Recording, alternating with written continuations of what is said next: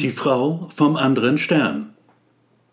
Sie waren tatsächlich grün, kleine grüne Männer mit drei Beinen und vier Armen. Ihre Köpfe waren groß und kugelrund. Sie sahen ein wenig aus wie Kürbisse, doch hatten sie ganz normal einen Mund darin, eine Nase und zwei Augen, mit denen sie neugierig in die Gegend schauten. Angeführt wurden die Männer von einer Frau, die weder grün war noch auffallend klein. Auch hatte sie die übliche Anzahl an Armen und Beinen und ihr Kopf sah ganz und gar nicht aus wie ein Kürbis. Blonde Haare wuchsen darauf, die waren kurz geschnitten, was ihr ausgezeichnet stand. Überhaupt war ihr Anblick durchaus erfreulich. Ein fleischgewordener Männertraum mit Brüsten allerfeinster Art, nicht zu groß und nicht zu klein, irgendwie halt gerade richtig so stand da mit ihrer Kohorte bekleidet, nur recht spärlich. Ein breiter Gürtel um die schlanke Taille, daran ein Holster mit einem Ding darin, das ganz so aussah, als könne man schießen damit. Mehr trug sie nicht am schönen Leib, und es war Herbst auf der Erde. Es ist kalt bei euch, sagte die Frau vom anderen Stern, mich friert. Schau, wie ich zittere, ein heißer Kaffee jetzt, das wäre schön, und ein Stück Kuchen vielleicht. Aber du bist nackt, sagte Thomas Winterkorn, und deine Männer, sie sehen, wie soll ich sagen, sie sehen ein wenig komisch aus. Und das stört dich, habe ich recht? Gib mir deinen Mantel, dann bin ich nicht mehr nackt. Ich bitte Sie, meine Liebe, Sie sehen wundervoll aus, brachte er mühsam über merkwürdig trockene Lippen, stieg flugs aus seinem Trench und half der Dame hinein ins Tuch. Ihm kroch ein Duft in die Nase dabei, der alles übertraf, was jemals an Wohlgerüchen er hatte genießen dürfen. Ihr Parfum, verzeihen Sie, ich muss es einfach sagen, es duftet köstlich. Das freut mich.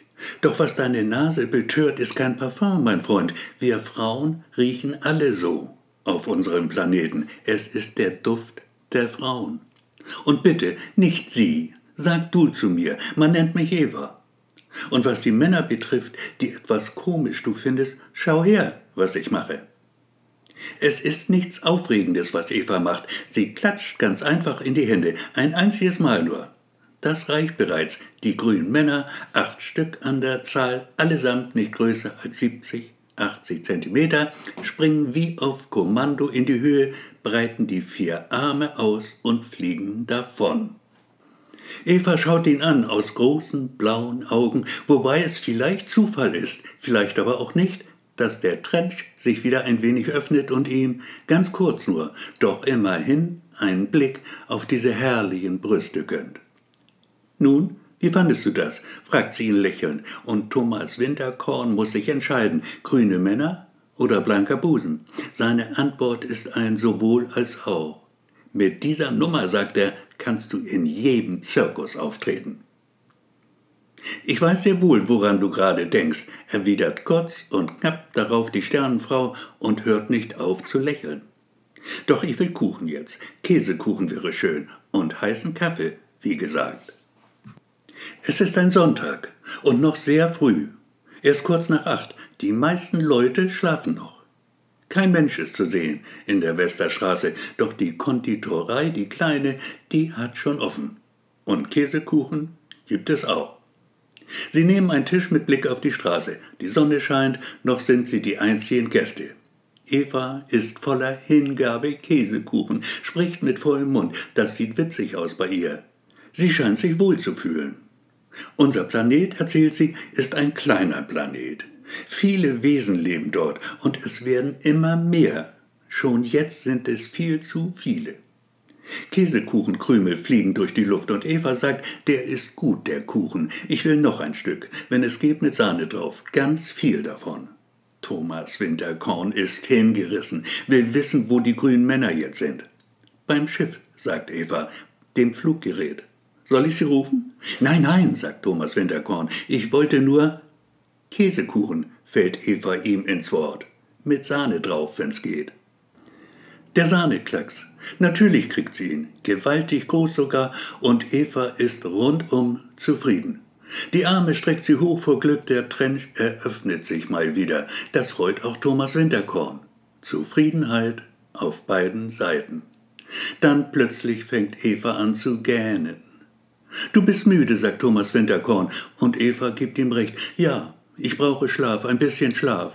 Darf ich bei dir? So ein, zwei Stunden vielleicht? Aber ja, natürlich, sagt Winterkorn und drängt zum Aufbruch. Sei mein Gast, so lange du willst.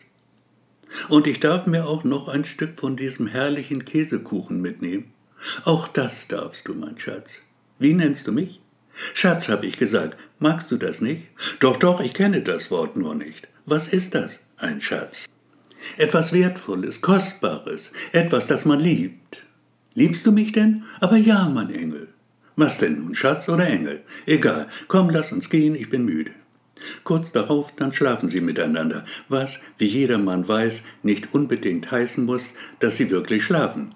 Nein, das tun sie wirklich und wahrhaftig nicht, der Erdling und die Sternenfrau. Von Müdigkeit ist da keine Spur mehr bei Eva, und Thomas Winterkorn fühlt sich wie im siebten Himmel, bevor er schließlich erschöpft die Augen schließt und sich in Morpheus Arme begibt.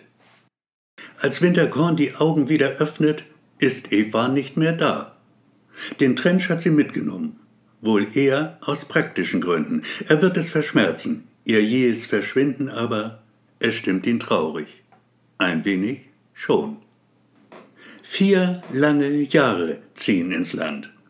Sie machen Thomas Winterkorn nicht jünger. Sein Haar allmählich wird grau. Da eines Tages steht ein kleines, grünes Wesen vor seiner Tür drei Beine, vier Arme. Es schaut ihn strahlend an und lässt die Bombe platzen. Ich bin's, Papa. Die Mama lässt grüßen.